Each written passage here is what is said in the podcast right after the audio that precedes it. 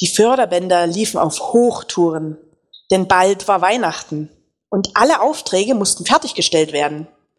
Flinke Roboterhände setzten in den Keramikkörpern allerlei Einzelteile aus Kupfer und Eisen ein, ein Knopf wurde angebracht, kleine Schrauben eingedreht, die später die elektrischen Drähte festhalten würden. Im Nu wurde die weiße Verschalung aus Kunststoff darüber gestülpt und festgeschraubt. Das war die Geburt des kleinen elektrischen Schalters, die Hauptperson unserer Weihnachtsgeschichte. Der Schalter hatte noch gerade die Gelegenheit, einen Eindruck von der riesigen Fabrikhalle zu bekommen, von dem Lärm und der Hektik um ihn her. Dann wurde es dunkel, denn unversehens landete er in einer Verpackung aus Karton, zusammen mit vielen anderen seiner Art. Nach einer geraumen Zeit verstummte der Lärm, die Maschinen standen still, da stieß der kleine Schalter verängstigt aus, ist da jemand? Er bekam viele ebenso verängstigte Antworten aus seiner nächsten und weiteren Umgebung. In der Schachtel befanden sich wohl gegen 50 andere, alles die gleichen Lichtschalter. In dieser Nacht konnte niemand schlafen und es entspann sich eine aufgeregte Diskussion über den Sinn und Zweck des Schalterlebens. Das Problem war wohl, dass niemand eine wirkliche Ahnung hatte, am nächsten Morgen packte jemand die Schachtel und warf sie in einen Lieferwagen. Nach der holprigen Fahrt plötzlich gleißendes Licht. Der Deckel wurde geöffnet, ein paar der Schalter wurden auf einen Tisch gelegt. Auch unser kleiner Schalter war mit dabei. Er sah sich um und erkannte Gestelle mit Kabeln und Drähten, Schaltern und Steckern, Lampen und mehr. Ein Elektrogeschäft eben und auf dem Tisch lagen andere Schalter, die einen gebrauchten Eindruck hinterließen. Der eine war sogar ganz angesenkt und murmelte immer wieder Überlast. Das hält doch kein 10 Ampere Schalter aus. Auf seine Fragen antworteten die erfahrenen Schalter unserem Neuling, dass sie eine wichtige Funktion zu erfüllen hätten. Es war die Rede von Strom und so. Und von einem wichtigen Dienst bei den Menschen gerade jetzt in der dunklen Zeit vor Weihnachten. Das erfüllte den kleinen Schalter mit großer Freude und Erwartung, denn er sehnte sich nach einem sinnerfüllten Leben im Dienste anderer. Das Gespräch wurde jäh unterbrochen, denn ein Monteur kam, packte die Werkzeuge, Drähte und eben auch ein paar von den Schaltern zusammen. Und der kleine Schalter war mit dabei. Er freute sich auf ein großes Abenteuer, und freute sich, also er machte sich auf ein großes Abenteuer gefasst und freute sich sehr. Sein Schicksal führte ihn in einen Neubau, ein Einkaufszentrum, das in wenigen Tagen eröffnet werden sollte. Noch waren die Schaufenster dunkel und der kleine Schalter wurde in eine Wand geschraubt. Auf beiden Seiten waren Kupferdrähte befestigt und er erkannte, dass die einen Drähte zu einem Weihnachtsbaum führten, der in der Mitte des großen Schaufensters stand. Das war also seine Aufgabe, den Weihnachtsbaum zu erleuchten. Und wie er sich freute über diese Aufgabe. Es wurde Abend, der Monteur packte seine Sachen zusammen und fuhr weg. Der kleine Schalter sah aus dem Fenster auf die Straße, sah die anderen Schaufenster gegenüber, die vielen Weihnachtsbeleuchtungen, die in allen Farben funkelten. Es war an der Zeit, den tollen Weihnachtsbaum zum Leuchten zu bringen. Er wusste ja mittlerweile vom Strom und begann sich anzustrengen, Strom zu erzeugen. Aber nichts geschah. Noch einmal nahm er alle Kraft zusammen, spannte sich an, stemmte sich gegen das Gehäuse, gegen die Wand, hielt den Atem an. Jedoch alle Anstrengungen halfen nichts. Nicht das kleinste Lichtlein am Baum erhellte sich. Das Fenster blieb stockdunkel. Da packte den Kleinen eine große Verzweiflung. Das konnte doch nicht sein. Immer und immer wieder versuchte er mit aller Gewalt Strom in die Leitungen zum Baum zu pusten. Doch alles war vergebens. Tiefe Traurigkeit befiel ihn, und in seinen düsteren Gedanken schlief er ein. Am nächsten Morgen war der Monteur wieder da. Am liebsten hätte der Schalter geschrien, Schrauben Sie mich heraus, ich kann es nicht, ich bin unnütz. Aber der Monteur hantierte in Sichtweite an einem Sicherungskasten. Er schraubte Drähte, die zu dem kleinen Schalter führten, an eine Sicherung und legte einen Kipphebel um.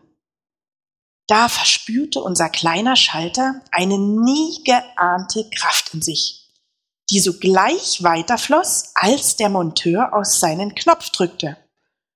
Unglaubliches geschah. Ohne die geringste Anstrengung wurde der Baum hell. Hunderte von Lämpchen erstrahlten, die mit ihrem warmen Licht das Schaufenster fluteten. Unweigerlich blieben Kinder mit ihren Eltern vor dem Fenster stehen und staunten mit großen Augen über die Pracht der Lichter und der ausgestellten Geschenke. Die Freude, die der kleine Schalter empfand, lässt sich hier nicht mit Worten beschreiben. Wie bereitet man sich vor? Wie bereitet man sich vor, wenn Gäste kommen? Wer bekommt denn zu Weihnachten bei euch Besuch? Kriegt jemand von euch zu Weihnachten, ihr kriegt Besuch. Was müssten ihr da alles machen? Hm? Putzen müsst ihr, Essen machen müsst ihr. Was musst du machen?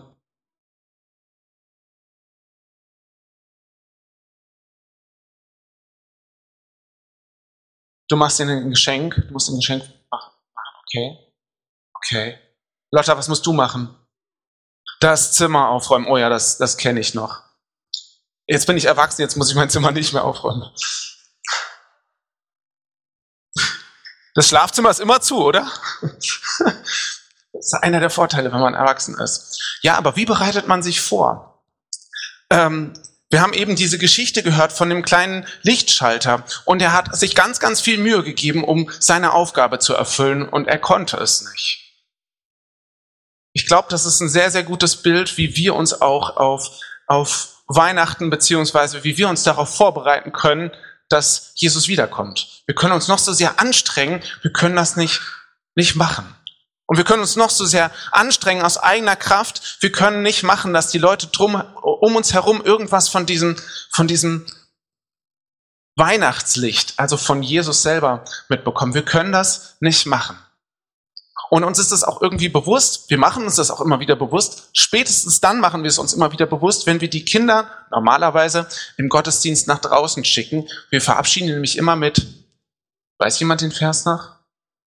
Jesus Christus spricht, ich bin der Weinstock, ihr seid die Reben. Wer in mir bleibt und ich in ihm, der bringt viel Frucht, denn ohne mich könnt ihr nichts tun. Da steht's. Ohne mich könnt ihr nichts tun. Erst als der Elektriker diesen Schalter mit Strom versorgt hat, konnte der Schalter seine Aufgabe erfüllen und diesen, diesen Strom weiterleiten.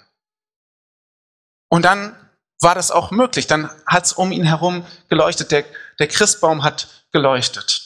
Und ich glaube, das ist etwas, was wir immer wieder uns bewusst machen dürfen, dass Jesus selbst für seine eigene, für seine eigene Ankunft auf der Welt äh, auch die Vorbereitung mit in der Hand hat. Und ein sehr schöner Advents, Adventspsalm, also einer, der irgendwie von der Ankunft Gottes spricht, der steht im Psalm 118. Und dort heißt es, ich lese einfach mal vor, ab Vers 21, ich danke dir, Herr, denn du hast mich erhört. Du selbst hast mich gerettet. Der Stein, den die Bauleute, den die Bauleute wegwarfen, weil sie ihn für unbrauchbar hielten, ist zum Grundstein des ganzen Hauses geworden. Was keiner für möglich gehalten hat, das tut der Herr vor unseren Augen. Diesen Freudentag hat er gemacht. Lasst uns fröhlich sein und jubeln. O Herr, hilf uns doch, gib uns gelingen. Also dieses Bewusstsein, wir müssen uns vorbereiten, wir Gott setzt uns hinein, um vorzubereiten, dass er wiederkommt auf diese Welt und gleichzeitig das Wissen, wir können das aus eigener Kraft nicht tun, bitte hilf uns, das gehört zusammen. Das ist Advent. Und Paul Gerhardt hat das mal wunderschön in ein Lied gepackt, was wir jetzt auch gemeinsam singen wollen. Wie soll ich dich empfangen und wie begegne ich dir? O aller Welt Verlangen, o meiner Seelen Ziel. O Jesu, Jesu, setze mir selbst die Fackel bei, damit was dich ergötze, mir Kund und Wissens sei. Und so dürfen wir immer wieder selber in diese Wechselbeziehung eintauchen, im Advent und darüber hinaus über Jesus zu staunen und sein Licht weiterzugeben. Und vielleicht ist das eine Frage auch für nach Weihnachten. An Weihnachten machen wir uns ja mal ganz viel Gedanken. Da kommen viele Leute zu uns. Wie können wir das, diese Botschaft weiterteilen? Aber danach geht es für uns alle weiter. Woran können Leute erkennen, dass Jesus auch sonst auch noch weiß, was Phase ist, um bei dem Bild mit dem Stecker zu bleiben und ähm, dass dort was fließt, dass dort was leuchtet, dass dort was lebt. Diese Frage gebe ich euch gerne mit und wir wollen gemeinsam singen, wie soll ich dich